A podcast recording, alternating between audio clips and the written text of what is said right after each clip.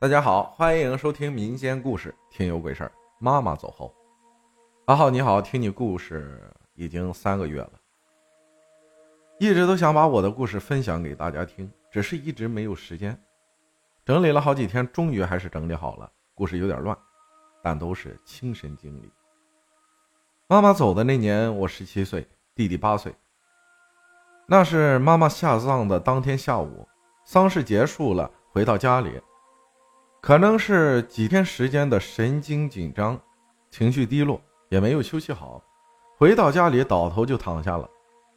不知道过了多久，睁开眼睛，发现自己竟然在一个陌生的车站。不远处有一个像是古代的茶摊儿，渐渐的走近，越来越觉得熟悉，真的是妈妈。头发梳得光光的，穿的还是我放在棺材里的衣服，像是在跟我说话。可是我只能听到声音，却看不到他的嘴动。跟我说了好多，我却像没有反应过来一样，静静地看着他。突然一阵晃动，我醒了，弟弟正在哭，说是饿了，头昏昏沉沉的，就这样给弟弟做了一碗面。我又躺下睡着了。这个梦好像还是接着做的。走出车站，我走进了一处大宅子，高高的院墙。推开门，院里没什么人。往前走了几步，又看见妈妈。她让我从这里出去，说的意思是你来看看就行了，你快走吧，你不是这里的人。然后我就醒了，估计妈妈也是想让我放心她吧。第二件事儿是妈妈去世的那年的冬天。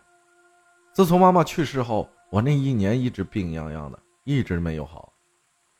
突然那天下午感冒又厉害了。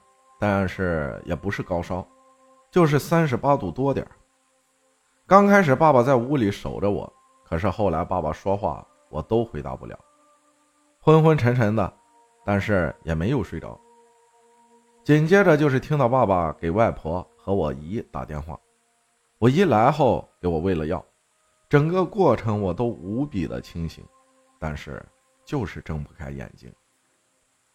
后来屋里的亲戚越来越多，我姑姑、邻居、奶奶、外婆，好多人乱糟糟的。过了一会儿，药劲儿也上来了。爸爸摸了摸我的额头，也不烫了。但是就是无论怎么喊，我也是没有办法说话，没办法睁眼。实在不行了，外婆说要去村里问事的婆婆那里看看。我也不知道过了多久，外婆回来后带了一双鞋子，和几张做纸扎人用的电光纸。说妈妈去世的时候买的有些衣服不合身，妈妈生前会裁缝，说别买衣服了，买点布，想自己做，这才有了这档子事。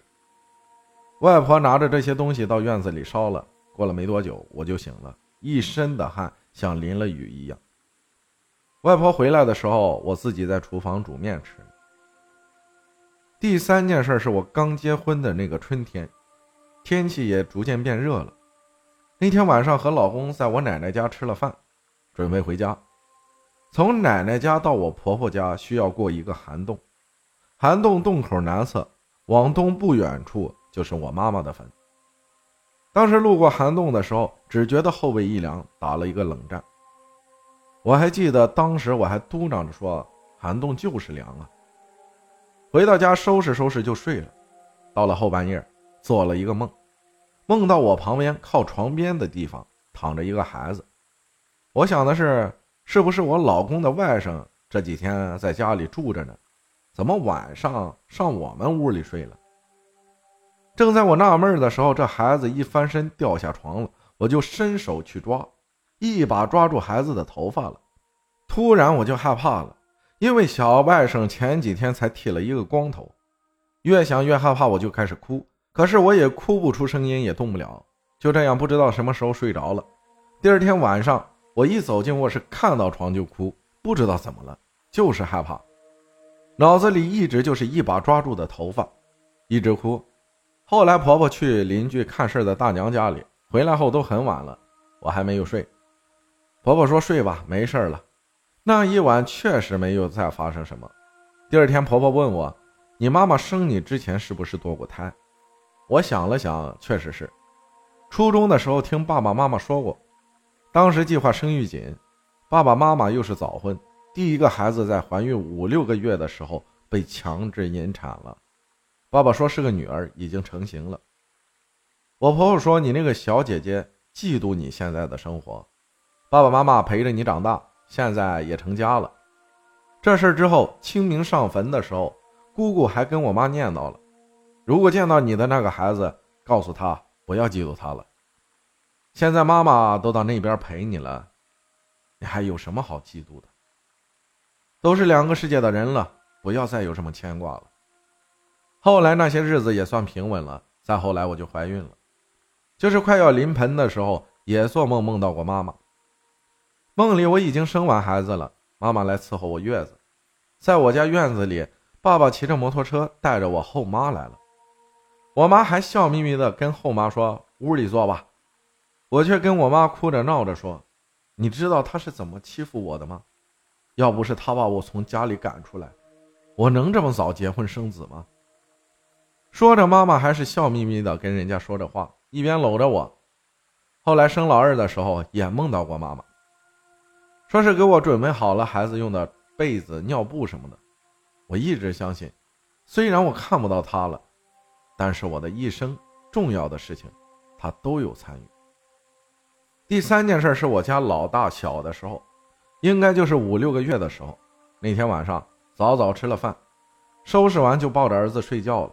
到了后半夜，孩子大哭不止，不知道什么时候台灯也熄灭了，我就摸着找手机，打开手电筒，儿子还是哭，太黑了，我也不敢下床，就在床上坐着拍着孩子，可是儿子越哭越厉害，后来那个脖子直挺挺的歪着头看着窗外，当时我就感觉不对劲儿了，就用手机给婆婆打电话，打开手机，手机竟然停机了，吓得我的眼泪都流出来了。后来想起小时候在外婆家，表弟小时候半夜哭闹不止的时候，外婆就会抱着他骂脏话，怎么难听怎么骂。想着我也开始骂，当时我都不知道自己骂的什么，只知道挺凶的。几分钟过去后，孩子果然不哭了，婆婆听到声音也过来了，看了看家里跳闸了，灯也亮了，孩子也睡了。我都不知道我当时哪来的胆气。我一向是个很胆小的人，从小我也耳濡目染的了解过这方面的事儿。虽然都是二十一世纪的新人，但是有些事情真的是科学无法解释的。文采不好，大家将就着听。所有的事情都是本人亲身经历过的。还有就是，好好珍惜父母在身边的日子，千万不要树欲静而风不止，子欲养而亲不待。感谢张小辫儿分享的故事，谢谢大家的收听，我是阿浩，咱们下期再见。